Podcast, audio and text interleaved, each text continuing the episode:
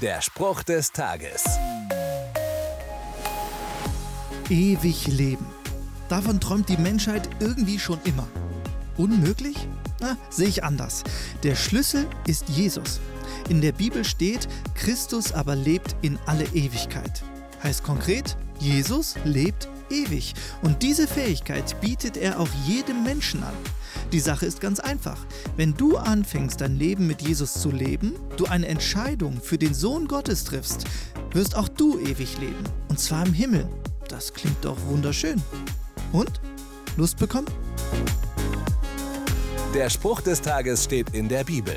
Bibellesen auf bibleserver.com.